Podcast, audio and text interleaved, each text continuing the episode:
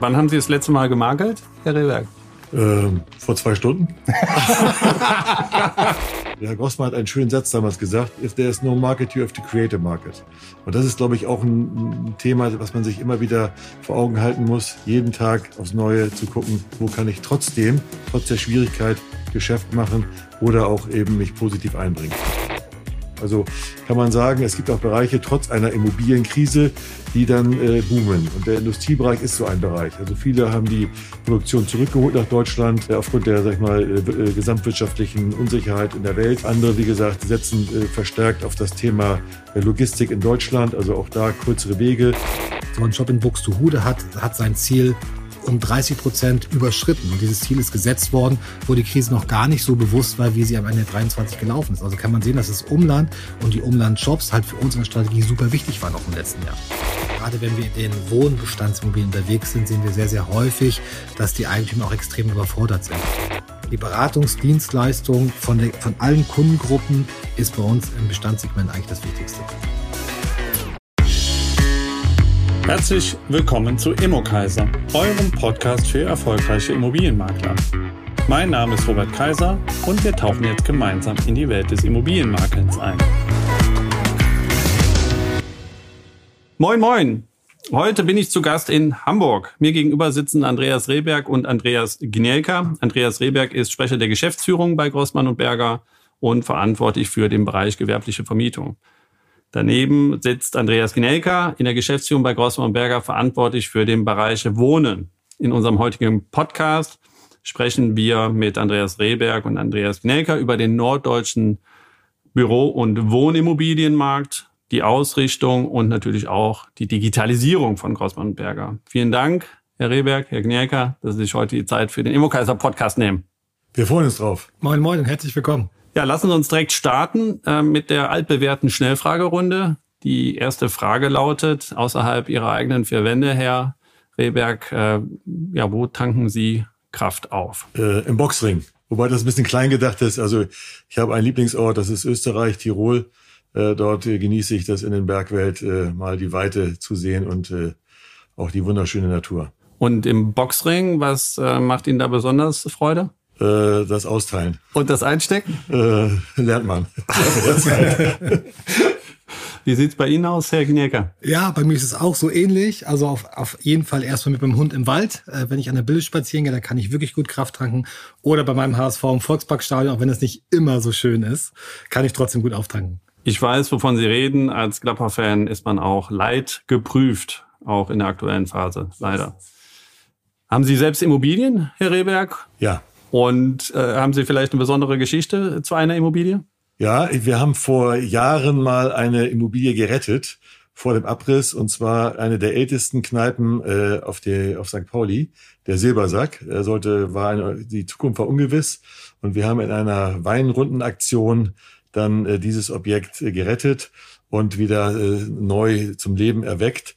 Und äh, das Besondere war, als wir dann, äh, als es klar war, dass diese Immobilie weiter als Kneipe Bestand hat, äh, kam bei der Öffnung also hunderte von Leuten mit Blumensträußen, Sonnenblumen und Kuchen, gebackenen Kuchen und äh, haben wirklich äh, vor, vor Freude geweint. Also das war wirklich berührend und bewegend und die ist bis heute noch äh, eine der äh, berühmten Attraktionen auf dem Kiez. Also richtig ein Stück äh, Kiez, was Sie da letztendlich gerettet haben. Absolut. Ja, bei mir ist es nicht ganz so spektakulär wie bei Herrn Rehberg, aber ich habe ich hab auch eigene Immobilien und vielleicht eine Story, die bei mir so hängen geblieben ist, war mein jetziges Haus, also äh, das Einfamilienhaus, was ich bewohne. Das war ein Messi-Haus mit einem ganz, ganz schwierigen Eigentümer und ich habe die Verhandlung, glaube ich, drei oder viermal abgebrochen. Ähm, bin zu meinem damaligen Chef gegangen, der sagte, Andreas, wenn du das Haus haben willst, dann musst du jetzt auf jeden Fall noch einmal die Chance ergreifen, mit ihm zu sprechen. Ich habe es getan, ich habe es gekauft, mittlerweile zweimal umgebaut und ist immer noch das Haus für mich und meine Familie. Ja, also ich war auch tatsächlich schon mal in einem Messi-Haus unterwegs. Also von daher kann ich mir ungefähr vorstellen, das was das für ein Prozess schwierig. ist. Ja. Könnten Sie selbst an der Baustelle Hand anlegen? Mit Kreativität und Ideen ja. Äh, ich habe auch schon mal eine Wohnung gestrichen und äh, tapeziert. Aber ich denke, da gibt es äh, Menschen, die das viel besser können als ich. Vielleicht als Boxer eher für den Abbruch geeignet? Das wäre sicherlich eine Option. Ich kann einen guten Hammer reichen. Nein, also ein bisschen was, ein bisschen was kann ich schon. Äh, wir haben in den letzten Jahren im Freundeskreis verschiedene Objekte selber einfach saniert äh, miteinander, aber ich war sicherlich einer der schlechteren äh, auf dem Bau, aber ich war auch sehr kreativ immer dabei und wie gesagt, habe immer das Material angereicht, aber ein bisschen was kann ich schon. Ja, super. Stellen Sie sich doch bitte einmal selber vor, was sollten die Immo Kaiser Podcast-Hörer über Sie wissen, Herr Rehberg? Ja, zum einen, äh, wie gesagt, Andreas Rehberg hatte ich, hatten Sie ja schon kurz erwähnt. Ich bin erst seit äh, 27 Jahren bei Grossmannberger oder relativ kurz. Äh, aber genieße, darf ich doch schon sagen, jeden Tag, weil jeder Tag ist anders. Und das ist eigentlich das Besondere in unserem Beruf und in, unserer, äh, in unserem Metier. Äh, und man muss die Dinge, wie gesagt, äh, immer jeden Tag sportlich sehen äh, und äh, sich der Herausforderung stellen. Aber das Besondere ist wirklich, äh, dass wir mit Menschen zu tun haben. Äh, und das macht mir ganz besonders viel Spaß. Ja, Andreas Ginker, ich bin jetzt 23 in der Immobilienbranche, habe sie ja von Grund auf gelernt äh, und studiert, habe verschiedene Ausbildungen gemacht bei der WK. Also das wird nicht jeder wissen, aber das ist das Förderinstitut hier in Hamburg für die Wohnungsbauförderung.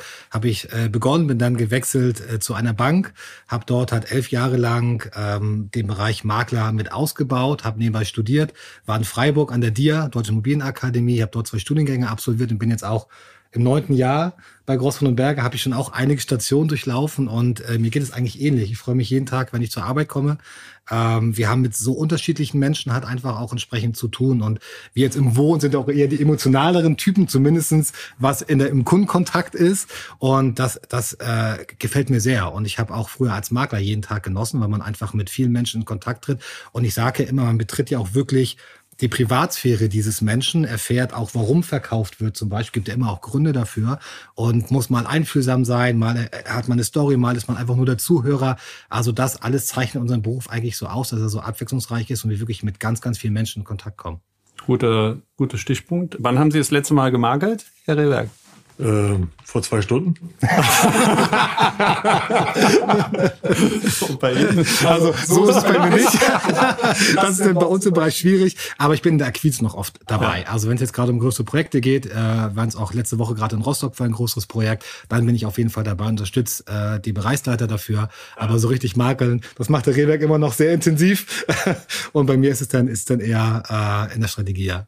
Also man sieht auch richtig, äh, das Makeln ist ins, äh, äh, im Gesicht, kann man das richtig gut ablesen, die, die Freude, die dabei besteht. Da muss ich, äh, schade, dass wir jetzt kein, äh, kein Bild dabei haben, kein Video mitlaufen haben. Also man kann das hier richtig im, im Raum ja, spüren. Vertrieb durch und durch, ne? Absolut. Herr Rebeck, Sie haben das gerade schon gesagt, Sie sind schon ähm, zwei, drei Jährchen bei, bei Grossmann und Berger. Und äh, das war, glaube ich, äh, das Jahr 1996, ähm, als Sie zwei Jahre nach dem Zusammenschluss von ähm, Grossmann und Berger unter gleichzeitiger Beteiligung der Haspa ins Unternehmen eingetreten sind. Und ähm, da war ja auch noch der äh, Karl Grossmann ähm, im, im Unternehmen. Und das war, so wie ich es gelesen habe, auch sowas wie Ihr Mentor. Äh, was, was haben Sie von Herrn Grossmann gelernt? Also Herr Grossmann ist ein absoluter Hanseat durch und durch. Also äh, jedes Wort, was er sagt, zählt. Und das hat mir wirklich imponiert und auch gefallen äh, und auch die positive Art und Weise, wie er äh, nicht nur auf Menschen oder auf die ganze Situation eingegangen ist. Und das hat mir wirklich super gefallen. Insbesondere daran, weil der Grossmann äh, die Leute auch motiviert hat äh, und auch sehr, sehr positiv eingewirkt hat, das ganze Geschäft von Grossmann Berger. Und in den, in den 28, 27, 28 Jahren bei Grossmann Berger ähm, haben Sie ja letztendlich auch ähm, die ein oder andere Immobilienkrise erlebt, äh, viele Höhen, äh, viele Tiefen. Was haben Sie aus den äh, früheren Krisen mitgenommen, was, ähm, was Sie heute auch Ihren, Ihren Kollegen mit an die Hand geben können, warum auch äh, es wieder besser wird? Also das Erste ist, man muss natürlich Ruhe bewahren. Und äh, bei Krisen denkt man ja immer, wacht, man wacht am anderen Tag morgen auf und ist alles vorbei. Und es ist eben, das sind eben Zyklen, die langsam steigen, langsam fallen, je nachdem, aus welcher Perspektive man es betrachtet. Und äh, jetzt hatten wir, haben wir ja wieder eine große Krise, aber man merkt jetzt schon wieder an kleinen Dingen, dass es wieder positiv sich, sich, äh, sich, sich entwickelt. Und man darf sich nie seine eigene Dynamik und, die, und das Positive nehmen lassen. Also man muss immer wieder sehen, äh, Herr Grossmann hat einen schönen Satz damals gesagt, if there is no market, you have to create a market. Und das ist, glaube ich, auch ein, ein Thema, was man sich immer wieder vor Augen halten muss, jeden Tag aufs Neue zu gucken, wo kann ich trotzdem, trotz der Schwierigkeit, Geschäft machen oder auch eben mich positiv einbringen. Und ja, G&B ist ja auch äh, der größte deutsche Sparkassenverbundene Makler, aber doch zur relativ zur Größe der Haspa relativ kleines Unternehmen, wenn es natürlich auch innerhalb der Immobilienvermittlungsunternehmen in, in Deutschland zu den äh, Top-Unternehmen in hinsichtlich der Größe gehört.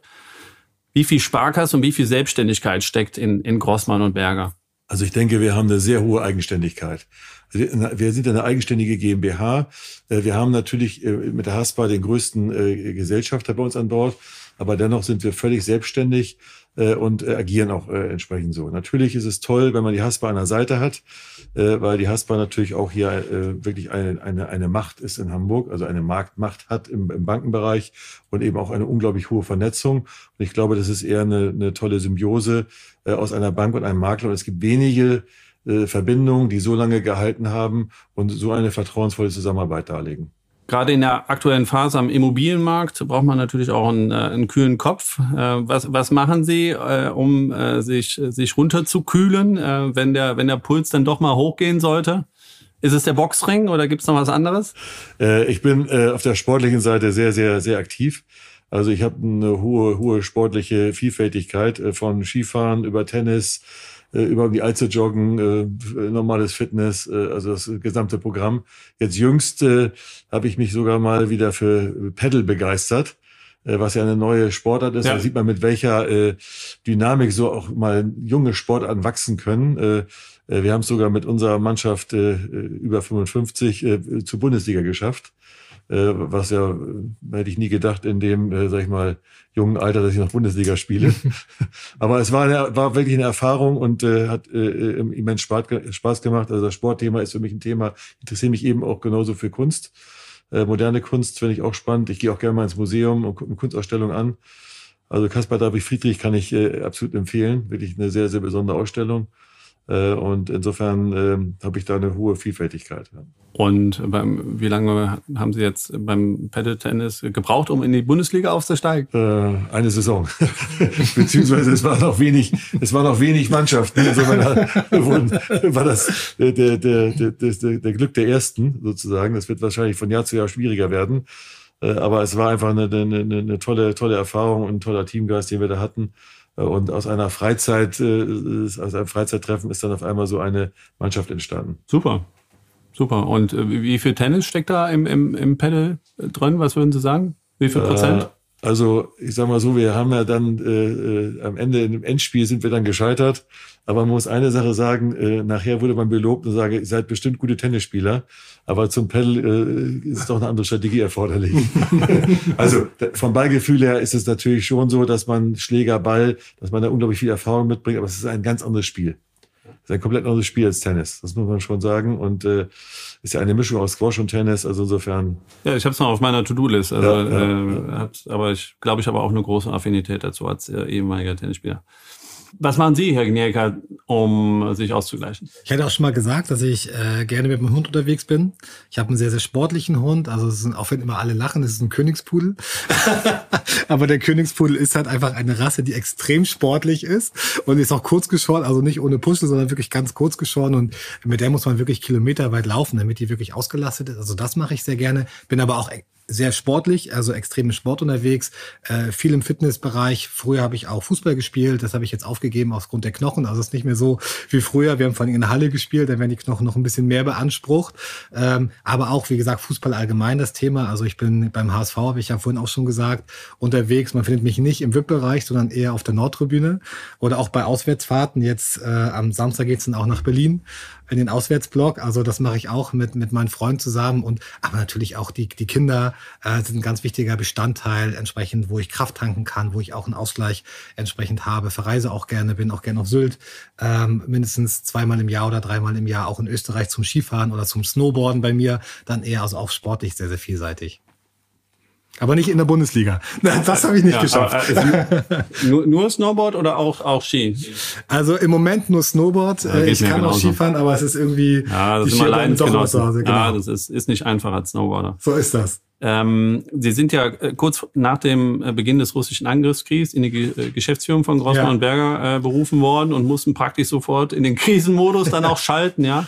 Äh, wie haben Sie denn die ersten 18 Monate in der Geschäftsführung erlebt? Ja, ich hatte das Glück, ich bin ja schon länger hier und ich bin auch schon lange in dem Wohnbereich, ähm, war davor Geschäftsleiter in dem Wohnbereich und wir hatten ja schon den Krisenmodus schon etwas länger, weil auch die Corona-Krise, auch wenn sie am Ende für uns eher vorteilig war, wenn man so den Ausgang und auch die Kaufpreisentwicklung sah, war ja trotzdem eine ganz schwierige Zeit. Also wir konnten unseren Kunden nicht mehr sprechen, wir saßen alle zu Hause und wussten gar nicht mehr, wie man miteinander kommunizieren soll, bis wir dann entdeckt haben, dass man auch Videokonferenzen durchführen kann. Das war ja alles noch gar nicht so. Am Anfang haben wir nur Videokonferenzen oder nur Telefonkonferenzen gemacht, haben dann umgestellt und auch immer wieder zu schauen, wie können wir mit den Anforderungen umgehen, die entsprechend ja teilweise sich monatlich, wöchentlich änderten, teilweise auch in, in den Bundesländern unterschiedlich haben. Wir sind ja nicht nur in Hamburg, sondern auch in Schleswig-Holstein und in Niedersachsen vertreten. Also mussten immer gucken, äh, was ist eigentlich in einzelnen Bundesländern anders, was muss man tun. Also dieser Krisenmodus war schon lange da. Ähm, dann kam ich in die, in die Geschäftsführung und ja, das, ich habe immer schon gesagt, es hätte bessere Zeiten geben können, um in die Geschäftsführung zu kommen. Aber am Ende sage ich mir auch, ähm, wenn wir das überstanden haben, und ich bin auch eher einer, der nach vorne blickt, also ich gucke nicht so gern zurück, sondern gucke eher nach vorne in die Neuausrichtung, dann kann uns so schnell nichts mehr passieren und, äh, und auch der gesamten Mannschaft nicht passieren. Und ich habe viel gelernt, das muss man auch ganz klar sagen. Also Sachen, die man vielleicht in der Geschäftsleitung, so in der zweiten Ebene noch nicht so mitbekommt, wie wenn man in der ersten Führungsebene dann ist und wo die Verantwortung auch noch ein Stück weit größer ist, muss man auch mal ganz klar sagen. Also von daher war das sehr lehrreich nochmal für mich. Ähm, ich bin aber sehr gut aufgenommen worden in der Geschäftsführung, wurde auch sofort äh, signalisiert, dass es auch gut ist, dass ich da bin und dass ich helfen kann. Und das unterstützt einen auch äh, sehr. Also von daher blicke ich auf gute, lehrreiche, aber auch anstrengende 18 Monate zurück. Ja, also man muss ja auch äh, sagen, wenn man in, äh, von, der, von der ersten Führungsebene in die Geschäftsführung kommt, äh, dann, äh, dann merkt man halt schon, dass man auf einmal, äh, dass der Wind von vorne bläst, ja, und dass, genau. dass es niemanden gibt. Jetzt beim Fahrradfahren würde man vom Bergischen Kreis sprechen, ne? Ja. wo man sich ja. so ein bisschen in den Windschatten hängen ja. kann. Ähm, das, äh, das finde ich so echt einen markanten Unterschied. Und dann natürlich Stimmt. in die Krise zu kommen, deswegen ja, fand ich das einfach äh, jetzt auch äh, interessant, äh, ja, Ihnen diese Frage zu stellen. Ja, klar. Lassen Sie uns über Grossmann und Berger als Unternehmen sprechen. Wo ist denn eigentlich Ihr Schwerpunkt und äh, wo unterscheiden Sie sich von anderen Maklern? Also der Schwerpunkt ist ganz klar natürlich die Immobilie an sich. Das Besondere vielleicht an Grossmann Berger ist, dass wir sowohl im gewerblichen Bereich eine, unglaubliche Stärke haben, wie auch im wohnwirtschaftlichen Bereich. Und es gibt ja viele Makler auch, oder Wettbewerbsmakler, die haben dann einen Schwerpunkt eher da und einen Schwerpunkt eher da. Und wir haben wirklich, sag ich mal, enorme, enorme starke Schwerpunkte in beiden Bereichen. Also wenn man sieht, äh, in einer normalen Marktlage, jetzt sage ich mal bewusst, eine normale Marktlage, äh, äh, verkaufen wir, glaube ich, im Jahr, Andreas, korrigiere mich, aber über 1000 Wohnungen, ja. über 1000 Wohnungen. Und wir liegen auch bei 100.000 Quadratmeter Berufsflächenvermietung oder, oder Gewerbevermietung. Also ich denke, das sind schon, sag ich mal, Zahlen, die sich sehen lassen können. Äh, gut, wir fangen jedes Jahr bei, mit Null an. Das ist vielleicht eine, eine Besonderheit. Die zweite Besonderheit, die Grossmann Berger vielleicht auszeichnet, ist die unglaubliche äh, Langjährigkeit der Mitarbeiter. Also wir haben wirklich Mitarbeiter, ich bin jetzt ja 27 Jahre im Unternehmen, äh, du hast ja gerade neun Jahre erwähnt. Wir haben aber Mitarbeiter, die auch äh, schon über 30 Jahre hier sind im Unternehmen. 20 ist auch absolut keine Seltenheit. Und das, glaube ich, zeichnet Grossmann Berger aus, dass wir eine unglaublich hohe Stabilität äh, haben, dass die Mitarbeiter hier bleiben, dass sie ein Zuhause haben. Mhm. Eckdaten zu Grossmann Berger haben Sie gerade schon, schon ein paar, ein paar genannt. Kann man da vielleicht noch was ergänzen? Also vielleicht für die für, für die Gruppe gesprochen. Wir haben ja äh, vor äh, gut zwei Jahren uns noch an Stuttgart und München einem Unternehmen beteiligt, die wir schon vorher kannten aus unserem Kooperationskreis. Äh, das ist äh, E&G. Äh, und mit der Gruppe zusammen oder in der äh, Grossmann Berger Gruppe äh, sind wir äh, knapp 260 Mitarbeiter über Deutschland äh, und äh, eben verteilt über Stuttgart, München, Berlin, Hamburg, und so ein paar Besonderheiten wie Sylt, äh, Bodensee und Lüneburg. Genau. Kernmarkt ist aber Norddeutschland und da vor allen Dingen äh, Hamburg. Jetzt für, für Grossmann und Berger äh, als äh, ja, norddeutsche Immobiliengruppe. Wie, wie hoch würden Sie Ihren äh, Marktanteil hier in, in Hamburg und Umgebung schätzen? Also wie gesagt, äh, äh traue nur der Statistik, die du selber aufgestellt hast. Ja. Also wir versuchen natürlich immer wieder in dem Bereich, also es muss immer sehen, in welchem Bereich man das, wie man das misst. Ja. ja. Also im Bereich gewerbliche Vermietung sind wir immer unter den Top 3. Also mhm. schon seit, seit Jahren die meiste Zeit an der Nummer eins, manchmal sozusagen rutscht man vielleicht durch äh, eine unglückliche Vermietung eines anderen oder, oder durch, durch das kleine Pech äh, dann auf den zweiten Platz. Aber wir, wir versuchen wirklich immer in den Top 3 zu sein. Das sind wir die letzten 20 Jahre gewesen und wollen es auch bleiben. Also insofern, und das ist immer die Frage, welche, welche Zahl Sie nehmen. Also die Anzahl an, an Wohnungen, glaube ich, sind wir sehr, sehr stark. Ja. In den Teilmärkten muss man immer gucken, welchen Teilmarkt man gerade nimmt, ja, im hochpreisigen Segment oder im, im niedrigen Segment, äh, auch im Investmentbereich. Äh, da kann man auch verschiedene Maßstäbe ansetzen. Anzahl der Transaktionen äh, versus äh, Transaktionsvolumen, das ist immer schwierig zu sagen. Aber wir sind unter den Top-Maklern hier in Hamburg. Äh, und ich glaube, das äh, zeichnet uns aus, dass wir eine unglaublich hohe Beständigkeit haben. Ja. Sie verantworten innerhalb der Geschäftsführung die Bereiche Vermietung von Büros, Logistik und Einzelhandelsflächen. Wie stellt sich denn die Marktsituation für Sie aktuell dar und wie ist Ihre Reaktion hier drauf? Also es sind ja drei, drei Geschäftsbereiche, die natürlich alle mit der Vermietung zu tun haben. Ich fange mal mit dem vielleicht, sag ich mal, äh, besonderen Bereich Industrie an, denn der hat eine unglaublich hohe Stabilität und trotz der Krisenzeit ist es ein sehr florierender Markt und wir haben letztes Jahr das beste Geschäftsergebnis erzielt in diesem Bereich. Also kann man sagen, es gibt auch Bereiche trotz einer Immobilienkrise, die dann äh, boomen. Und der Industriebereich ist so ein Bereich. Also viele haben die Produktion zurückgeholt nach Deutschland äh, aufgrund der, sag ich mal, äh, gesamtwirtschaftlichen Unsicherheit in der Welt. Äh, andere, wie gesagt, setzen äh, verstärkt auf das Thema äh, Logistik in Deutschland, also auch da kürzere Wege. Also es gibt da verschiedene äh, Parameter, die eben diesen Markt beflügelt haben. Auch interessante Renditen, die, die da noch erzielt werden, werden können von Seiten der Investoren. Also ein rundum bisher noch sehr gesunder Markt. Der Einzelhandelsmarkt ist natürlich immer, wird immer gesehen, äh, bezogen auf die Digitalisierung und der Online-Einkauf.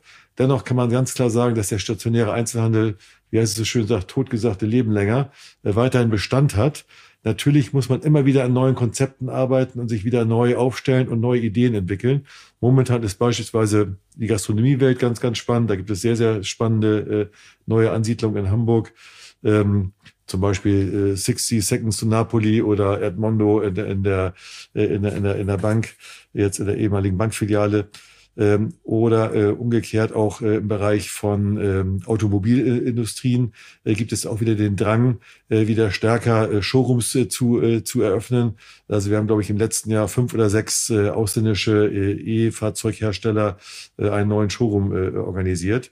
Und ich glaube, das ist, sage ich mal, auch ein spannender Markt. Man sieht auch dann, äh, dass auch Märkte sich wieder in andere Richtung bewegen, dass also Konzerne dann direkt auf einmal stationäre Einzelhandel sind. Äh, insofern auch nicht unspannend. Äh, demnächst eröffnet ja vielleicht auch für die unsere unsere Hörer am 25. April, glaube ich, wenn ich mich recht erinnere, äh, ist das ähm, Überseequartier Westfield, was da eine sehr große Öffnung hat, wirklich mit spannenden neuen Läden. Auch das ist ja auch wieder ein neues Highlight für Hamburg. Also insofern denke ich, dass da ähm, eine ganze Menge noch an positiven äh, Dingen passieren. Im Bürobereich ist es so, äh, wir, es ist natürlich immer, der Büro wird jetzt immer einherge einhergenannt mit dem Thema Homeoffice, ja. Das ist ja schon äh, sozusagen äh, Büro versus Home, Homeoffice. Ich sehe es aber nicht als Versus, sondern ich sehe es als Ergänzung. Äh, und äh, auch die Leute, die im Homeoffice arbeiten, kommen trotzdem auch gerne ins Büro, äh, weil man muss sehen, äh, das Entscheidende ist, dass man eben teammäßig arbeitet, sich wieder trifft, sich austauscht. Der Mensch ist, sag ich mal, äh, so sozial, sag ich mal, äh, aufgestellt, dass er gerne auch, sag ich mal, andere Menschen kennenlernen möchte oder, oder mit denen zusammenarbeiten möchte und nicht nur alleine zu Hause vor seinem Bildschirm sitzt. Insofern glaube ich, hat das Büro weiterhin eine hohe Akzeptanz. Man muss wahrscheinlich das Büro eher unter dem Aspekt sehen, äh, neuer Lebensraum, äh, den, man, den man tagsüber hat. Äh, und insofern äh, gab es natürlich jetzt gewisse, sag ich mal, Rückgänge in der Anmietung. Aber ich glaube, das wird sich auch wieder äh, normalisieren. Es wird auch wieder in eine andere Richtung gehen, weil es, man hat doch schon viele Reibungsverluste, wenn das Homeoffice sehr stark ausgebaut wird. Äh, weil die Informationsfluss ist einfach äh, eingeschränkter und auch die Ideen, die man gemeinsam vielleicht entwickelt, die sind auch nicht so einfach zu, zu erfüllen, wenn man einfach in einem Zoom-Raum sich befindet oder, oder, oder von zu Hause aus arbeitet sind ja tatsächlich viele Unternehmen, die im vergangenen Jahr ähm, wieder Back-to-Work-Initiativen gestartet haben, bis hin zu Digitalunternehmen wie, wie, wie, wie Facebook, Google, äh, Apple, ähm, die natürlich auch die Teamzusammenarbeit benötigen und da den Austausch äh, vor Ort in, an einem Raum, der nicht digital ist, sondern äh, mit echten Begegnungen. Als ich äh, von Hannover nach Hamburg reingefahren bin, äh, bin ich an einem Objekt vorbeigekommen, wo die Signa-Flagge dranhängt. Welche Auswirkungen hat denn die Insolvenz der Signa-Gruppe ähm, und ja speziell auch der pausierte Bau des äh, Elbtowers auf den Hamburger Immobilienmarkt? Also es ist natürlich nicht gut, wenn so eine, wenn so ein großer Player im Markt äh, Insolvenz anmeldet. Das ist äh, in keiner Branche gut, wenn so etwas passiert. Und genauso für die Immobilienbranche. Nun ist die Signa ein Player. Es gibt noch viele andere, sag ich mal, die auch äh, sehr, sehr gute Jobs gemacht haben. Äh, und insofern äh, ist das natürlich jetzt so eine herausragende Geschichte, äh, die auch von der Presse natürlich immer wieder aufgegriffen wird. Hängt ja auch viel mit zusammen, sind ja auch deutschlandweit aktiv oder europaweit, aber auch deutschlandweit.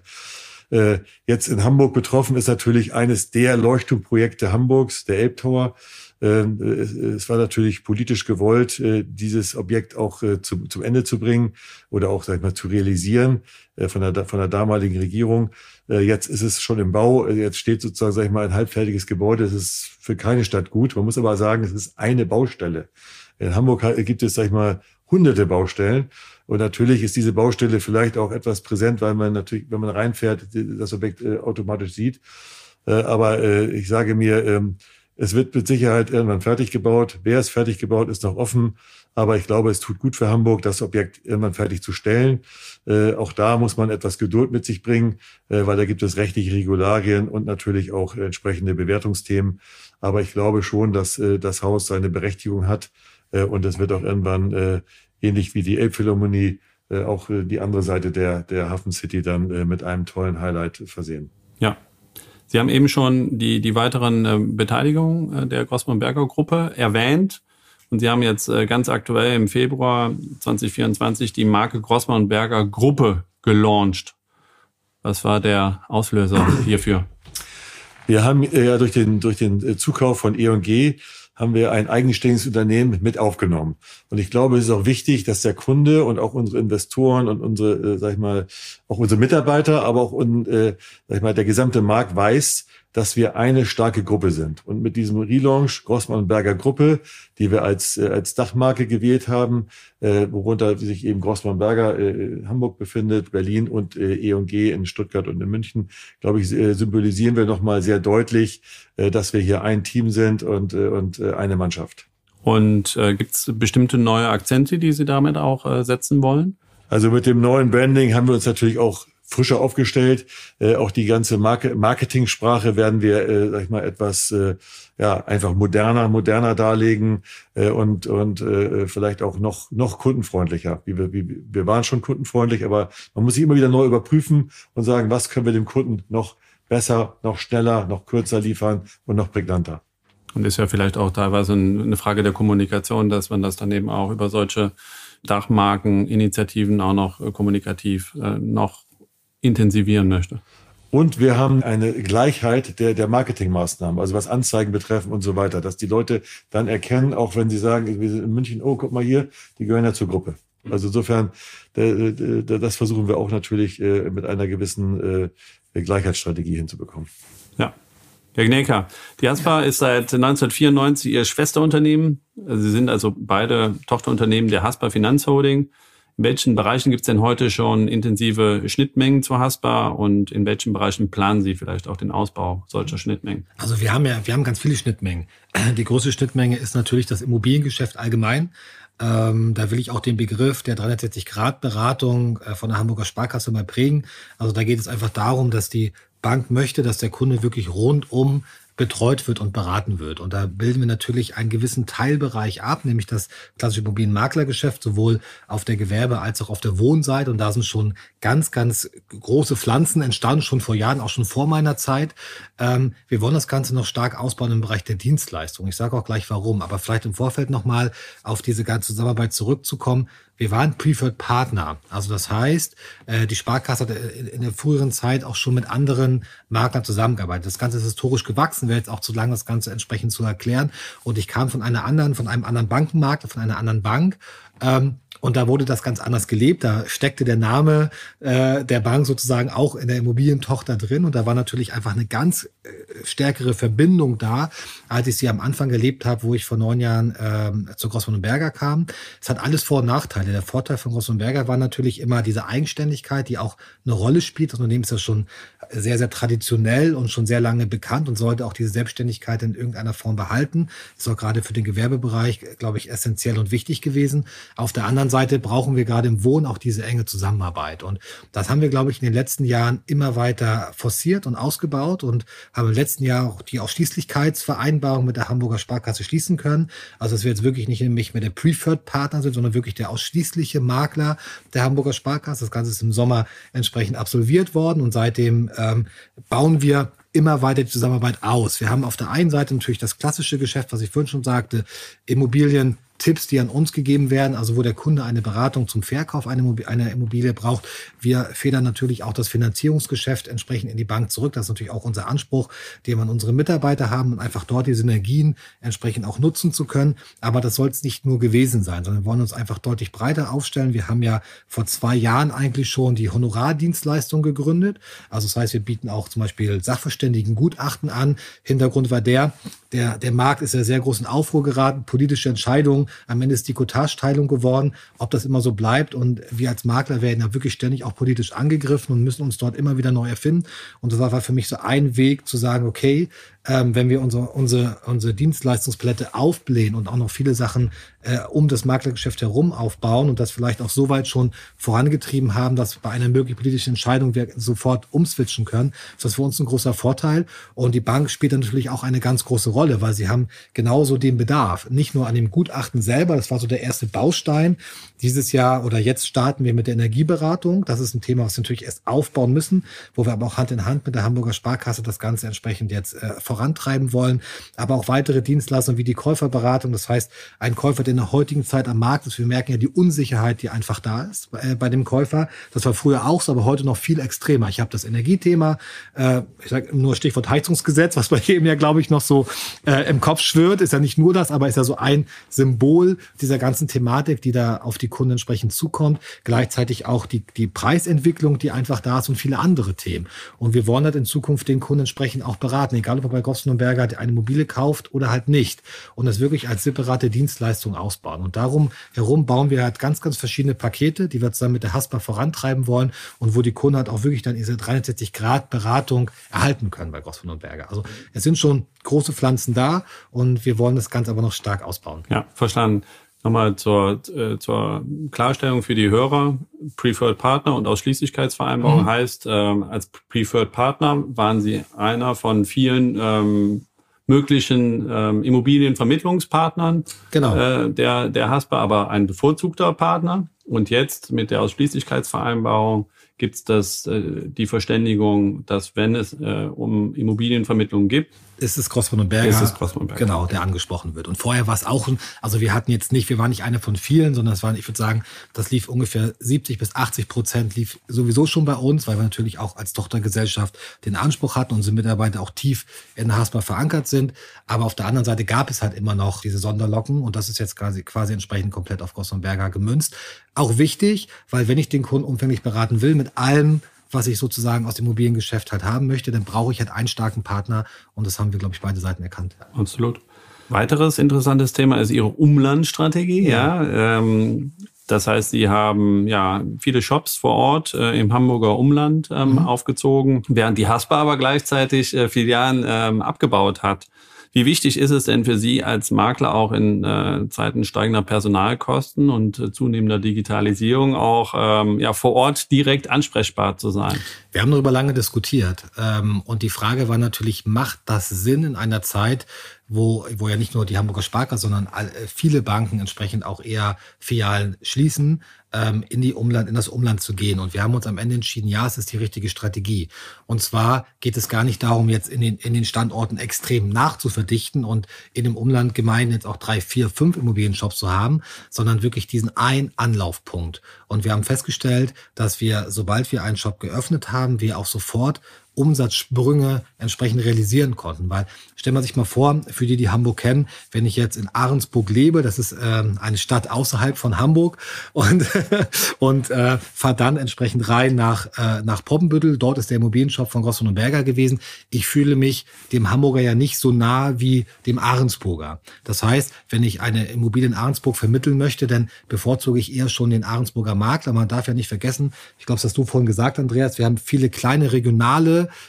Konkurrenten in den einzelnen Märkten und sind halt in diesen Märkten auch extrem stark. Und wenn ich nicht vor Ort bin und keine Sichtbarkeit vor Ort zeigen kann, dann fällt es halt auch wirklich schwer, dort über ein gewisses Umsatzplus hinauszukommen. Und dadurch war die Strategie halt so entscheidend, dass wir uns wirklich die richtigen Standorte ausgesucht haben, aber es damit auch abgeschlossen haben. Weil wir jetzt nicht noch weitere Shops in den Regionen eröffnen, sondern wir haben zum Beispiel Ahrensburg als Standort genommen. Wir haben Norderstedt als ja wirklich sehr große Stadt, ist glaube ich die fünftgrößte Stadt auch in Schleswig-Holstein, wo wir einen Shop eröffnet haben. Wir sind in Buxtehude und wir sind in Rheinbeek. Das sind also quasi wirklich Norden, Süden, Osten, Westen von Hamburg das Umland. Das haben wir damit erschlossen. Und wir haben wirklich jetzt im letzten Jahr, wo die Krise ja wirklich sehr durchschlagend gerade in Hamburg war, kann ich mal so, so ein Beispiel bringen. So ein Shop in Buxtehude hat, hat sein Ziel um 30 Prozent überschritten. Und dieses Ziel ist gesetzt worden, wo die Krise noch gar nicht so bewusst war, wie sie am Ende 23 gelaufen ist. Also kann man sehen, dass das Umland und die Umland-Shops halt für uns in der Strategie super wichtig waren, auch im letzten Jahr. Das heißt, es werden auch noch weitere Shops möglicherweise dann folgen? Oder sagen Sie, wir sind jetzt äh, soweit präsent? In der, in der Umlanderschließung von Hamburg sind, haben wir die Präsenz, glaube ich, damit geschaffen, weil wir wirklich in allen wichtigen Standorten rund um Hamburg einfach jetzt präsent sind. Und man müsste jetzt wirklich genau hinschauen, wo macht es noch Sinn, einen weiteren Standort zu eröffnen, weil je weiter man weggeht aus Hamburg, desto weniger ist auch die Marke bekannt. Das muss man auch ganz klar sagen. Man kämpft halt nochmal mit ganz anderen Vorzeichen. Und wir haben schon auch im Moment das Geschäftsgebiet der Hamburger Sparkasse größteilig gewählt, haben theoretisch auch noch ähm, Hamburger Sparkassen Filialen vor Ort, in Buxtehude zum Beispiel, wie auch in Norderstedt. Und das war schon unser Ankerpunkt, den wir hatten. Und wenn wir darüber hinausgehen, dann müssen schon andere Vorzeichen nochmal dazukommen, dass man sagt, das lohnt sich jetzt auch, diesen Standort zu eröffnen. Ja. Wir sitzen ja gerade hier im schönen Hamburg in Ihrer äh, Zentrale äh, an, den, an der Bleichenbrücke, ja, in den äh, Stadthöfen im mhm. Raum Sylt der äh, sogenannte 105. Stadtteil von, von, von Hamburg. Sie sind ja auch in, äh, in Sylt mit einem eigenen äh, Shop vertreten. Können, können Sie uns mal ein Gefühl äh, dafür geben, wie der Sylter Wohnimmobilienmarkt dann auch nochmal tickt, vielleicht auch nochmal anders tickt als jetzt so ein, mhm. so ein klassischer Hamburger?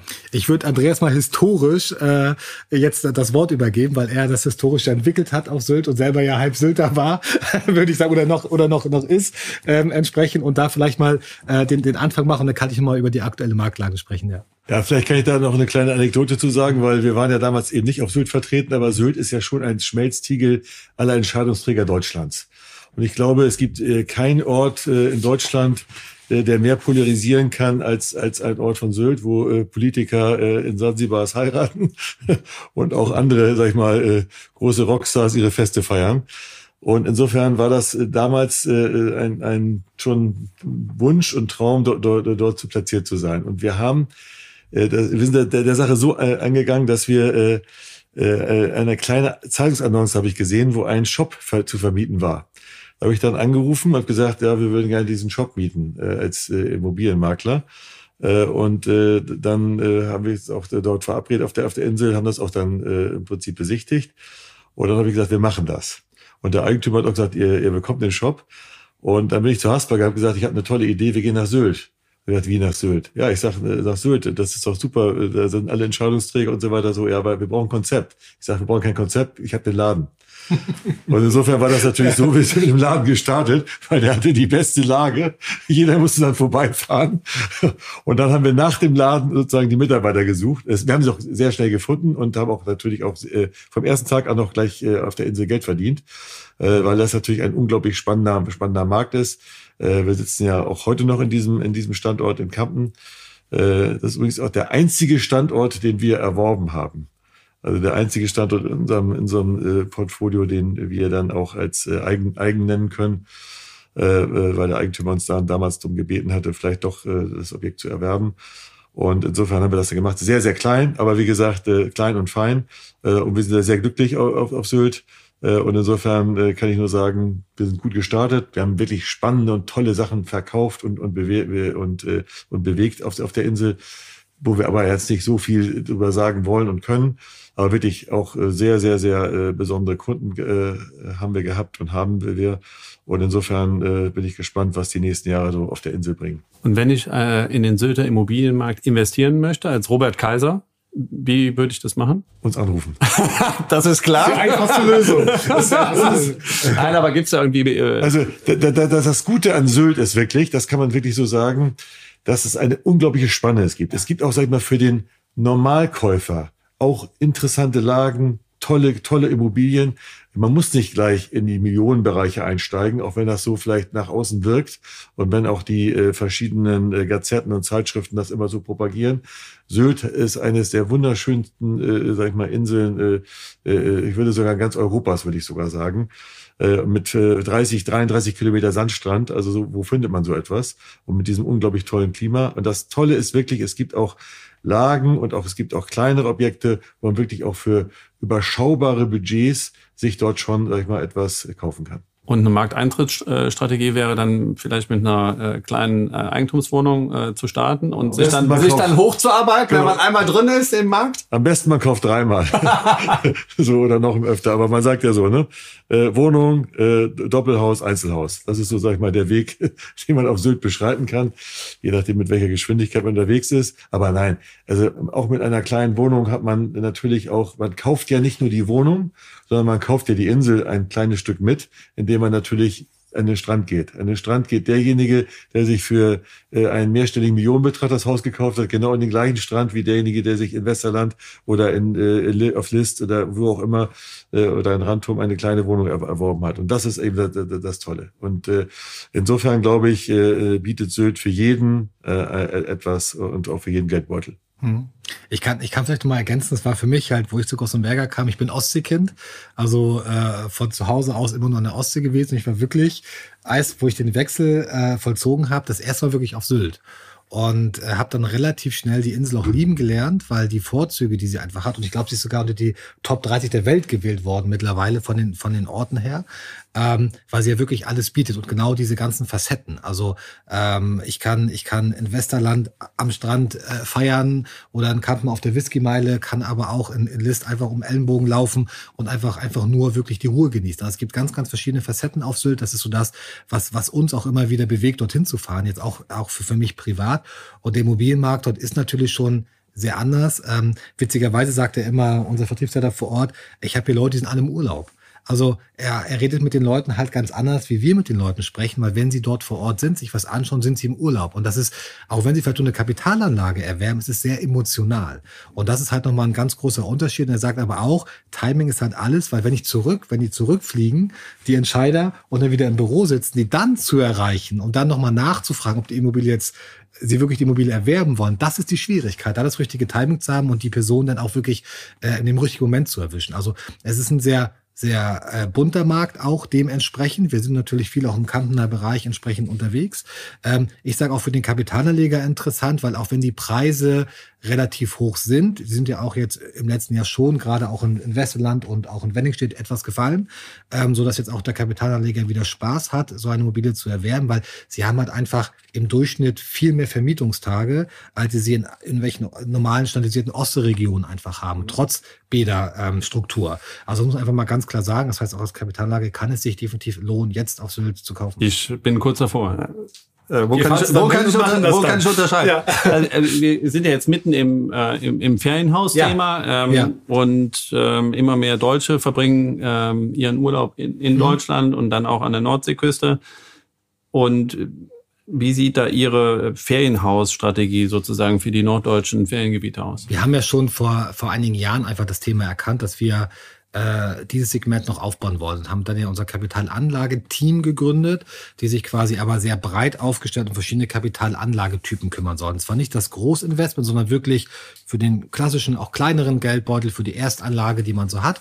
Und da war, da war so ein ein Teil die Ferienimmobilie. Ich selber habe auch mit, mit, mit zwei Freunden zusammen in einer GBR drei, drei Ferienhäuser mal erworben, an der Ostsee zu dem Zeitpunkt entsprechend und hatte da auch so ein bisschen Erfahrung sammeln können, wie das Ganze entsprechend mit der Vermietung aussieht, was sind die Achillesfersen, die man hat, Thema Reinigung, Thema Verwaltung kann ich da entsprechend nur sagen. Und ähm, habe aber auch erkannt, dass es eine super äh, lukrative Kapitalanlage ist, wo ich auch einen gewissen Inflationsschutz, Immobilien schützen ja nicht wirklich vor Inflation, aber einen gewissen Schutz hat, weil ich ja über die Tagesraten Tagesraten immer anpassen kann, weil ich jetzt nicht in einem Mietrecht hänge, sondern wirklich immer tagesratenabhängig entsprechend anpassen kann. Und ähm, wir haben diese Sparte aufgebaut, relativ schnell Mitarbeiter geworben, die aus dem Segment kamen. Zum Beispiel ein Mitarbeiter, den wir direkt von Rügen abgeworben haben, zu uns zu kommen, ähm, äh, nach Hamburg. Und dann kam halt die Corona-Zeit und das, es war ja nochmal wirklich die Explosion äh, der, des Urlaubs in Deutschland. Das muss man einfach mal ganz klar sagen. Klar, es ist auch wieder ein Tick zurückgegangen, ähm, nach, nachdem die Grenzen an den Ländern wieder offen waren, aber es ist etwas geblieben. Und ich glaube, dieser Trend, Urlaub in Deutschland zu, äh, zu machen, ist halt einfach da und wird auch bleiben, weil es ist einmal das, das energetische Thema, es ist das Thema des, äh, des CO2-Fußabdruckes, äh, das man hat, es ist das Thema halt immer noch, dass ich nicht in andere Länder reisen muss, um halt einfach schön Urlaub zu verbringen.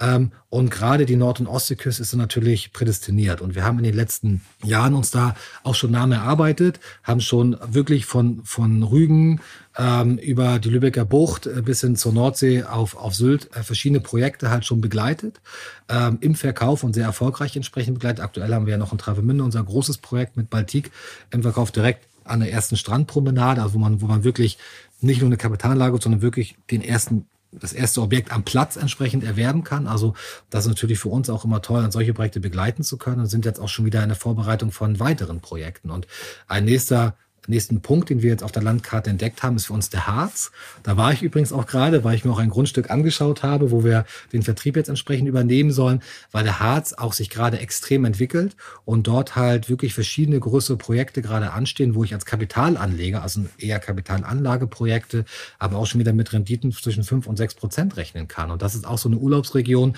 die gerade für die Norddeutsche interessant ist. Natürlich ist für uns auch Wir reden jetzt über den Brockenharz, ja? Wir reden über den Brockenharz. Wernigerode genau. und Wernigerode und Co. Das Coaching ist auch nicht weit weg von Wernigerode, ja. äh, kann ich dazu entsprechend sagen. Das sind, das sind Gebiete, die sich entwickeln, wo ich auch noch für einen kleinen Geldbeutel eine Kapitalanlage kaufen kann, die aber auch über den, äh, über den Boom des Urlaub in Deutschland zu machen einfach profitiert in den nächsten ja. Jahren und wo auch die Preise noch weiter steigen werden. Also es sind nicht nur die Regionen, die schon alle kennen, also Nord- und Ostsee, da sind ja nicht nur wir vertreten, da sind ja auch andere schon vertreten und wir versuchen auch Regionen zu erschließen, wo wir vielleicht First Mover sind von einem Hamburger Unternehmen, entsprechend dort den, dort den Vertrieb entsprechend zu starten. Das ist zum Beispiel einmal der Harz, aber auch andere Bereiche, ähm, die wir erschließen wollen in dem Zuge. Ja.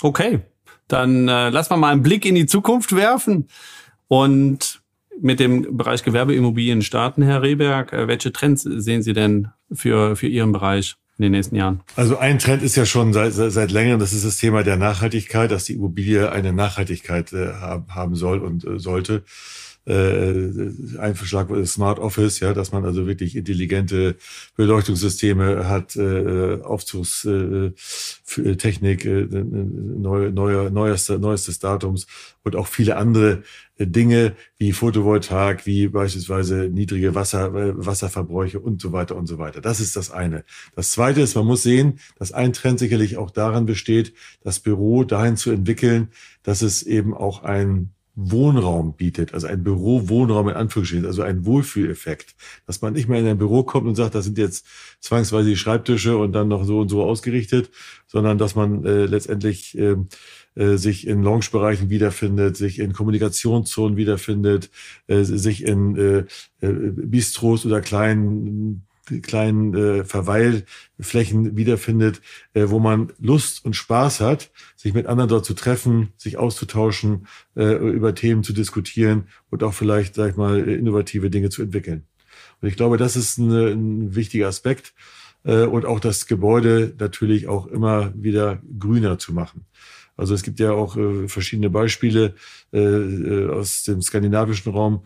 Äh, wenn man zum Beispiel nach Kopenhagen geht, da kann man wirklich tolle, tolle Bürogebäude sehen. Äh, so gerade auch in dem, im Kanalbereich, was da entwickelt wurde, wo ich sage, also ähm, innovativer als in Deutschland. Mhm. Und äh, jetzt auf einer, auf einer Skala von eins irrelevant bis zehn sehr relevant. Äh, für wie äh, relevant halten Sie Digitalisierung für den Bereich Gewerbe, Vermietung. In der Ansprache der, der unserer Kunden? Ja. Äh, immer stärker werdend, immer stärker werdend. Also man kann das schon mal an einem anderen Beispiel sehen. Die Autoindustrie äh, äh ist schon so weit, dass sie teilweise gewisse Auto äh, neue Marken oder neue äh, neu entwickelte sozusagen Modelle von Influencern quasi in den Markt gibt. Und ich glaube, das ist auch ein Punkt, wo wir viel stärker noch äh, darauf fokussieren müssen, dass wir beispielsweise äh, auch bei Instagram oder anderen Büros vorstellen oder auch Immobilien generell vorstellen äh, und auch dort äh, eben äh, nochmal einen anderen Kreis äh, ansprechen. Also ich glaube, das ist schon ein Thema.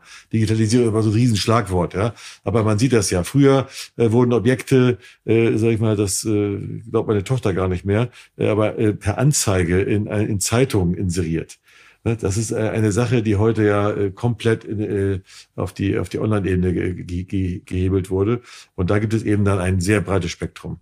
Und ich glaube, dass in unserem Bereich wir noch absolut am Anfang sind. Und äh, gibt es weitere Digitalisierungsthemen ähm, im, im Bereich Gewerbe, was Sie, die Sie sehen würden? Ich meine, wir müssen nicht nur über Vermarktung sprechen, vielleicht auch über die Identifizierung von von, ähm, von Entwicklungspotenzialen. Äh, da kann man sich sicherlich auch ähm, die Unterstützung von künstlicher Intelligenz äh, vorstellen. Absolut, absolut. Es gibt ja schon äh, äh, ein, zwei Unternehmen oder vielleicht mehrere Unternehmen, die sich darauf spezialisiert haben, Potenziale von Grundstücken zu heben, indem man einfach die Grundstücke eingibt äh, und dann äh, äh, die, die Bebaubarkeitsmöglichkeiten dann in kürzester Zeit über eben äh, äh, online gestützte äh, Thematiken dann, dann äh, errechnen lässt.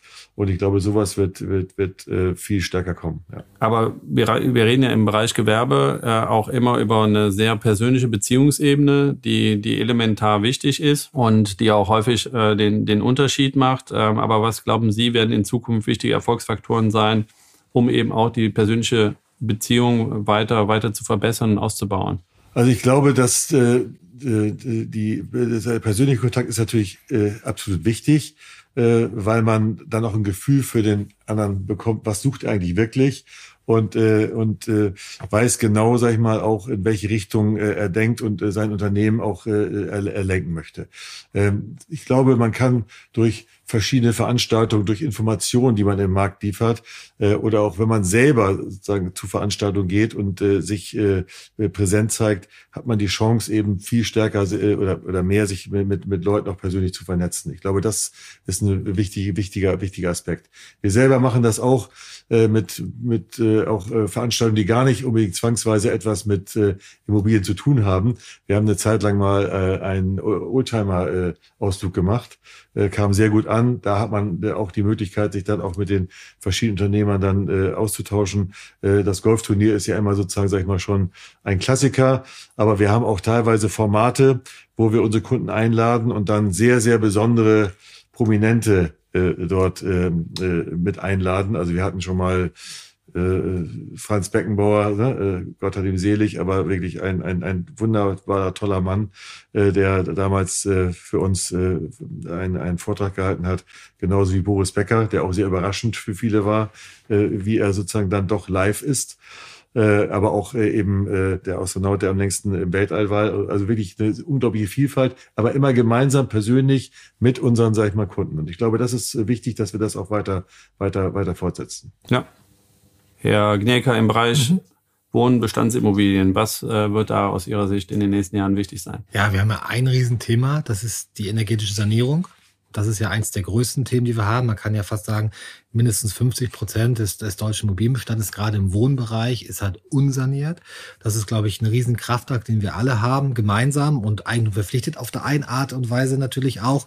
Und äh, gerade wenn wir in den Wohnbestandsimmobilien unterwegs sind, sehen wir sehr, sehr häufig, dass die Eigentümer auch extrem überfordert sind. Das heißt, die, die Beratungsdienstleistung, und zwar nicht nur für den Käuferkunden, sondern auch für den Verkäuferkunden oder für den Immobilienbesitzer, werden essentiell sein, sich mit diesen ganzen Themen entsprechend auseinandersetzen zu können und wirklich zu gucken, wie ertüchtige ich mein, mein Objekt eigentlich energetisch zum einen, um natürlich ähm, den Sparprozess zu haben. Ich meine, wir haben jetzt alle alle gelernt, wie abhängig wir in der Vergangenheit entsprechend waren und was wir als zweite Miete, sagt man ja immer so schön, an Nebenkosten entsprechend auch, auch tragen müssen. Auf der anderen Seite ist es halt ein wichtiger Faktor, um überhaupt ein verkaufsfähiges Objekt zu generieren. Also das merken wir ja gerade in der jetzigen Phase, gerade wenn ich jetzt mal so eine Eigentumswohnung nehme, gar nicht das Haus, Eigentumswohnung, 70er Jahre Bau, völlig unsaniert und vielleicht noch eine uneinige Eigentümergemeinschaft, die nicht genau weiß, was sie energetisch eigentlich machen wollen und sollen und wo auch nichts in der Rücklage ist. Solche Objekte verkaufen verkaufen sie im Moment halt eigentlich wirklich gar nicht am Markt. Es funktioniert nicht, ohne dass man wirklich mal ein Konzept hat, was kann man die nächsten Jahre machen, zu welchen Konditionen und was gibt es eigentlich auch an Fördergeldern dafür. Das ist ja auch ein Riesendschungel, der einfach da ist. Also die Beratungsdienstleistung von, der, von allen Kundengruppen ist bei uns im Bestandssegment eigentlich das Wichtigste. Und da haben Sie eigene Energieberater ähm, im, im Haus oder arbeiten genau, Sie auch wir, damit wir mit bereiten einem das Netzwerk? Vor. Genau, wir bereiten das gerade vor. Ähm, werden auch sicherlich mit einem Netzwerk arbeiten. Wir, das Konzept ist sozusagen jetzt, äh, wird jetzt umgesetzt und zwar ab morgen, nee, ab übermorgen, Entschuldigung, ab dem, ab dem 1. Februar, ähm, wollen natürlich auch einige Energieberater beschäftigen, werden aber natürlich gerade in der Zusammenspiel mit der Hamburger Sparkasse auch mit Partnern arbeiten.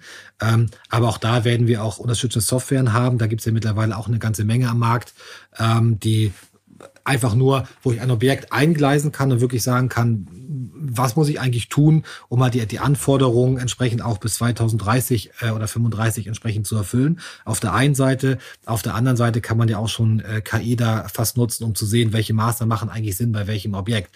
Also da gibt es auch eine ganze Menge. Das heißt, ich glaube auch, dass der Energieberater an sich in Zukunft nicht mehr in dieser in dieser, ähm, in dieser Fülle persönlich ähm, da sein muss, sondern ich muss das Fachwissen haben und kann sich halt auch viel äh, durch Digitalisierung unterstützen lassen.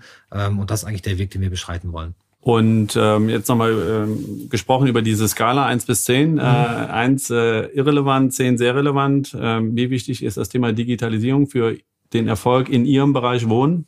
Also ist auf jeden Fall eine 10 ähm, wir sind auch schon relativ weit fortgeschritten. Also wir haben ja schon viele Digitalisierungsthemen umgesetzt. Also man kommt ja gar nicht mehr dran vorbei. Ähm, Ob es die Bewertung von Immobilien ist, wo wir verschiedene Möglichkeiten haben, arbeiten wir auch mit Sprengnetter äh, zum Beispiel zusammen, arbeiten aber auch mit Price Hubble zusammen. Also haben dort auch verschiedene Komponenten zusammengefügt, um wirklich am Ende ein vernünftiges Ergebnis dem Kunden äh, entsprechend liefern zu können. Das ist, äh, wir arbeiten auch mit Ugulu, also alles schon Leute, die bei Ihnen im Podcast waren, um halt auch die, die 63-Grad-Begehung des Objektes halt durch durchzuführen. Ähm, das kann sicherlich noch weiter ausgebaut werden, weil das war in der Corona-Zeit super wichtig, ist so ein bisschen abgeappt, weil die Leute wieder vor Ort sein wollten, aber es ist trotzdem ein Tool, was in der Zukunft, glaube ich, noch deutlich, deutlich mehr zum Tragen kommt. Wir haben eine neue Software ähm, mit OnOffice ähm, entsprechend, wo wir auch viele Digitalisierungsthemen umsetzen wollen, weil es ja eine Software, die quasi auch über den Prozessmanager es schafft, dass wir ganze Prozesse aufgleisen können. Und das ist ja auch ein Weg, den wir umsetzen müssen, einfach zwingend. Deswegen ist die Digitalisierung so für uns als Unternehmen und für uns als Unternehmer wichtig, aber entsprechend auch in der Kommunikation zum Kunden nach draußen. Und gibt es bestimmte Digitalisierungsthemen, die Sie hervorheben würden? Die ich hervorheben würde, das, das ist natürlich, äh, was sind für uns wichtige Themen? Das Thema Lead-Generierung ist für uns ein super wichtiges Thema. Da sind wir ja schon entsprechend auch gut vertreten, aber da geht sicherlich auf jeden Fall noch mehr. Ähm, auch über die Anbindung von, von Social, einer äh, guten Social-Media-Strategie. Auch dort sind wir schon gut unterwegs, können es aber sicherlich noch deutlich verbessern, weil wir müssen die Kunden abholen, wo sie sind. Das ist ja der Anspruch, den wir haben. Und mittlerweile haben wir viele Kunden, die einfach äh, im Social-Media unterwegs sind. Und auch wenn, wenn wir noch vor zwei drei Jahren gelacht haben über TikTok und was sollen wir da, ist es, glaube ich, der Anspruch, dass man dort entsprechend die Kunden von heute auch abholt. Und da muss einfach die Strategie nochmal nochmal nochmal verbessert werden, erweitert werden, dass wir da wirklich auch vertreten und unsere Kunden auch dort abholen. Also das ist so ein wichtiges Thema, Lead-Generierung in Kombination mit, mit Social Media, um halt die Kundenkommunikation durchführen zu können. Ähm, ein weiterer Punkt ist natürlich die unterstützende Software. Wir haben ja auch mit Modus ähm, einen, einen Digitalisierungspartner, der quasi Grundstücke, wo wir schon mit Grundstücken, wo wir die, das Planungsrecht relativ schnell erkennen können und das eigentlich für jedes Grundstück, was digitalisiert wurde, sind schon die meisten in unserem Geschäftsgebiet entsprechend auf jeden Fall. Also uns auch well damit zu befassen, welche Software ist am Markt, und das ist ja wirklich ganz, ganz breit gefächert, die uns in unserem täglichen Arbeit unterstützen kann. Weil man verzettelt sich relativ schnell, weil es da so viel Angebot gibt und man muss ja auch das Richtige raussuchen. Ich glaube, das, und das haben wir in der Vergangenheit gemacht mit einem Partner, der quasi für uns diesen Digitalisierungsmarkt durchleuchtet hat, auch den, den PropTech-Markt durchleuchtet hat und immer gesagt hat, das könnte für euch interessant sein. Und da hat man ja auch verschiedene Punkte. Wir arbeiten auch mit den Wohnungshelden für die Vermietung zum Beispiel zusammen, um diesen gesamten Vermietungsprozess zu digitalisieren. Aber neben den Wohnungshelden gibt es ja ganz, ganz verschiedene andere Produkte und wir mussten uns ja irgendwie für einen entscheiden. Und deswegen ist es immer gut, einen Partner zu haben, der einfach nur mal sehr objektiv aufzeigt, was kann die, äh, die Software. Also der zweite Punkt ist das Thema Thema Software und was kann uns unterstützen in der täglichen Arbeit. Und das ist wirklich eher breiter gefächert, die richtigen rauszusuchen. Und das dritte ist auch die Eingleisung von KI. Äh, zum Beispiel natürlich in der Optimierung von Exposé-Texten, äh, in Optimierung von Fotos für Exposé-Texte, aber auch weitreichend. Es gibt jetzt, ähm, habe ich jetzt auf dem Kongress gerade gesehen, eine Software, die kann erkennen, wenn ich ein Objekt habe mit gewissen, mit gewissen ähm, Faktoren und einem gewissen Preis, kann die ungefähr errechnen in der heutigen Marktlage, wie lange brauche ich, um die zu vermarkten. So ist ja auch eine, eine, eine, ein interessanter Punkt für uns Unternehmer zu sagen, okay, so kann ich meinen Immobilienbestand scannen, den, der jetzt gerade eingekauft worden ist von unseren Maklern draußen, zu gucken, wo sind eigentlich die Wahrscheinlichkeiten, dass wir dieses Jahr diese Objekte auch noch umsetzen oder auf der anderen Seite auch mit den Kunden ins Gespräch zu gehen und sagen, Mensch, ja, verstehe ich, dass du diesen Kaufpreis gerne haben möchtest, aber du siehst, wenn wir diesen Kaufpreis haben, ist die Wahrscheinlichkeit relativ gering, das Objekt in diesem Jahr zu veräußern. Also den Markt nochmal aufzugleisen, da wirklich auch die richtigen Module für uns rauszusuchen, weil ich sage ja immer, KI ist für den Profi unterstützend und man sollte es auch entsprechend nutzen. Wir dürfen aber nicht KI als das Nonplusultra sehen. Das muss halt eine Kombination aus beiden sein. Mhm. Und für Sie ähm, als Grossmann und Berger mit Ihrer Unternehmenshistorie, Sie haben wahrscheinlich ja auch einen unglaublich großen Datenschatz, ne? Ähm, äh, Kundenhistorie, äh, Transaktionshistorien, ja. äh, wo sicherlich auch ähm, Musik drinsteckt, ähm, den, den, für, äh, den für sich zu heben. Ganz klar. Und auch nicht nur unseren, sondern, sondern auch in der, in der Kombination mit der Hamburger Sparkasse. Absolut. Da ja. auch wirklich in die, äh, in, die, in die Kundendaten hineinzugehen und wirklich, am Ende ist ja immer die Frage, wenn ich jetzt auch gerade über Werbung oder über, über, über kundenzugeschnittene äh, Kommunikation spreche, ist das gut oder ist das schlecht, der gläserne Kunde sozusagen zu sein? Ich glaube, es ist, es ist beides, aber wenn ich wirklich ein Produkt habe und der Kunde kann identifiziert werden, dass es für ihn ein interessantes Produkt ist, dann ist doch jeder eigentlich froh, wenn er auch das Produkt angeboten bekommt. Und das ist, glaube ich, ein Weg, den wir gehen müssen, diesen Datenschatz zu heben und auch, und auch wirklich jedem Kunden das zu geben, was er entsprechend braucht. Also von, von meiner Vorstellung ist es eher so, dass man da eher negativ auffallen kann, wenn ich eine 30-jährige Geschäftsbeziehung habe ja. und ich jedes Mal bei jedem Berater äh, letztendlich neu anfangen muss zu erklären, das was ich mit dem ja, Unternehmen ja. an Geschäft gemacht habe. Äh, ich würde eigentlich erwarten, weil ich diese lange Geschäftsbeziehung habe, äh, dass es dann eben auch bei Beraterwechseln ähm, bekannt ist ähm, und ich äh, auch persönlich angesprochen werde. super wichtiges Thema und das, das kann das kann ja heute schon unsere Software, die wir haben, dass wir genau die Historie sehen, was eigentlich alles schon gelaufen. Wir haben ja auch den großen Vorteil, den wir vorhin schon mal gesagt haben, bei uns sind oft noch die gleichen Berater da. Also es ist auch ein großer Vorteil, dass ich nicht diesen großen Beraterwechsel habe, nicht diese große Fluktuation habe, auch im Wohnen nicht. Genau, im Gewerbe ist es, glaube ich, noch mal mehr die, die Zugehörigkeitsjahre, aber bei uns auch im Wohnen. Äh, und dass der Kunde uns anspricht und den gleichen Mitarbeiter im Shop wieder trifft, den er vielleicht vor zehn Jahren getroffen hat, wo das Objekt gekauft hat und der auch noch vielleicht sich erinnern kann, wie das Objekt damals aussah im Verkauf. Ja, und das ist ja auch gegen, gegenüber jüngeren Marktbegleitern sicherlich auch ein wichtiges Differenzierungsmerkmal. Ja, klar, Merkmal. definitiv. Absolut. Ja. Digitalisierung ist aber auch untrennbar mit Veränderungen äh, äh, verbunden. Ja, man muss ja auch ähm, die, die Mitarbeiter letztendlich da auf dem Weg mitnehmen, die Veränderung mitzugehen und da auch für ähm, Akzeptanz zu sorgen. Wie gehen Sie das bei Grossmann Berger an? Also das Gute ist, wir haben zwar eine lange Zugehörigkeit unserer Mitarbeiter, aber wir haben auch junge Mitarbeiter, die wir entweder ausgebildet haben, die dann hier äh, ihre Karriere starten, oder wir stellen auch jüngere Leute ein. Und das ist schon äh, interessant und auch äh, schön zu sehen, dass junge Mitarbeiter schon viel weiter sind, auch in der Bearbeitung von digitalisierten Themen, äh, äh mit dem mit dem Mobilfunk, äh, mit dem Mobiltelefon ganz andere Dinge zu machen, äh, die vielleicht sag ich mal die etwas äh, gesetzteren oder älteren Mitarbeiter machen. Äh, auch ich lerne jeden Tag wieder neue neue tolle Sachen dazu. Und ich glaube, das ist eine spannende Geschichte, dass man also von die Jungen oder die Älteren lernen von den Jungen. Also das ist mal ein umgekehrter Fall, was das Digitalisierungsthema betrifft. Und ich finde, das ist eine tolle Ergänzung und das Deswegen ist es ein weiterer Punkt, ins Büro zu kommen. Denn dann kann man die Dinge auch sofort in Angriff nehmen. Ja, ja wunderbar. Herr Rehberg, Herr Gnielka, herzlichen Dank für das Gespräch, dass Sie Ihre Unternehmer- äh, und Manager-Story ähm, und Unternehmensgeschichte mit uns geteilt haben und unseren Gästen. Die Frage an Sie, wenn Sie den Immo Kaiser Podcast das nächste Mal einschalten, wen würden Sie sich denn wünschen als einer der nächsten Gäste? Also ich würde äh, Kurt Zech nennen.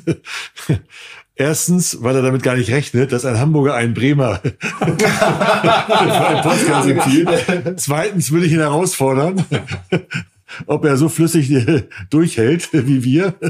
Nein, und zum Dritten, äh, das ist eigentlich der Hauptgrund. Er ist ein unglaublich, äh, finde ich persönlich toller Mann, der eine hohe Vielfältigkeit hat. Äh, von einer großen Hotelkette über Immobilien, über Schifffahrt. Also ist er so breit aufgestellt und auch das Thema Digitalisierung und solche Themen, die wir heute angesprochen haben, die hat er auch in verschiedenen Unternehmen auch umgesetzt und, und auch in Objekten. Und ich glaube, das wäre sicherlich auch für die jüngeren Zuhörer unglaublich spannend, wenn jemand, äh, sag ich mal, der so ein äh, großes Unternehmen aufgebaut hat, der kann man schon sagen, Immobilienimperium, äh, hier mal ein paar Dinge im Podcast äh, zum Besten hält. Also sicherlich sehr, sehr beeindruckende Unternehmerstory. Äh, könnten Sie vielleicht ein Intro machen? Ich habe jetzt keine persönliche Bekanntschaft äh, mit, mit Herrn Zech. Bei, äh, beim nächsten Spiel HSV gegen Bremen äh, wenn Bremen. Äh, in der ersten Bundesliga. In der ersten Bundesliga. äh, Im nächsten Jahr. nächsten Nach den Jahr. letzten Wochen sieht es nicht mehr ganz so gut ah. aus. Dann müsste Bremen vielleicht in die zweite kommen, dann könnt ihr es mal ansprechen. Nein, aber ich, äh, vielleicht bei einer Gelegenheit könnt ihr es gerne mal mal, mal fallen lassen. Ja, ja super. Ja, ich, ich habe zwei Namen. Ich habe unseren Herrn Bayer, da könnte ich wirklich auch den Kontakt herstellen. Das ist der, den ich vorhin angesprochen habe, der so die Digitalisierungsstrategie von uns begleitet hat, der wirklich einen riesengroßen Überblick über das Thema PropTech hat, was, glaube ich, super viele Hörer auch interessieren würde, da mal mal einfach Licht ins Dunkel zu bringen in dieser Masse an verschiedenen Themen, die es da einfach gibt und der sicherlich auch jetzt äh, mit KI relativ viel entsprechend zu sagen kann. Also der ist ein echter Stratege, was diese Themen angeht. Das könnten wir wirklich äh, gemeinsam mal aufbauen. Ähm, und als zweites den Immo Tommy. Ich weiß nicht, ja, natürlich. ob ihn der, der bekannt ist. Das ist ja mal eine, eine ganz andere Art, ein Unternehmen aufzubauen, muss man ja ganz klar sagen. Er kommt ja über die Social Media Strategie, über, ja. über Instagram, hat mittlerweile ja wirklich äh, echtes großes Unternehmen aufgebaut, über wirklich ganz, ganz andere Wege und das ist eher für die jungen Zuhörer vielleicht mal ganz interessant, mal eine ganz andere Strategie einfach zu, zu hören. Und mich würde wirklich mal interessieren, äh, wie er da hingekommen ist, also mich persönlich auch, wie er da hingekommen ist und wie er einfach auch sein Unternehmen aufgebaut hat. Also die beiden würde ich dann mal ja. nehmen. Also beim Immotommy ist es tatsächlich so, dass der mir primär als Influencer bekannt war mhm. und ich äh, jetzt ah, ja, erst ja. kürzlich gelernt habe, dass er eigentlich äh, auch Makler ist. Kapitalanlagemakler. Ja, also von ja. daher, ähm, der vereint da zwei, zwei Disziplinen, mhm. die so auf, auf den ersten Blick nicht so richtig zusammenpassen. Und er hat irgendwie es in sehr kurzer Zeit geschafft, eine unglaubliche Reichweite aufzubauen. Ähm, sehr, ja, sehr, sehr interessante Gäste. Finde ja. ich, äh, finde ich sehr spannend, äh, die interviewen zu dürfen. Herzlichen Dank an Sie beide. Äh, hat mir sehr viel Spaß gemacht und äh, den Hörern sicherlich auch. Und in der nächsten Folge wird Kevin Held zu Gast sein von ah. der Firma PropStack und uns Kennen etwas zum Thema Makler CM und ja, Aufbau auch seines, äh, seines Startups und Grown-Ups mittlerweile, PropStack erzählen. Herzlichen Dank, dann bis zum nächsten Mal. Bis zum nächsten Mal. Vielen Dank. In Hamburg sagt man Tschüss. Ciao. Und rufen Sie uns an. Neue Folgen von Immokaiser, dem Podcast für erfolgreiche Immobilienmakler, hört ihr immer alle zwei Wochen dienstags. Um keine Folge zu verpassen, folgt dem Podcast und aktiviert die Glocke.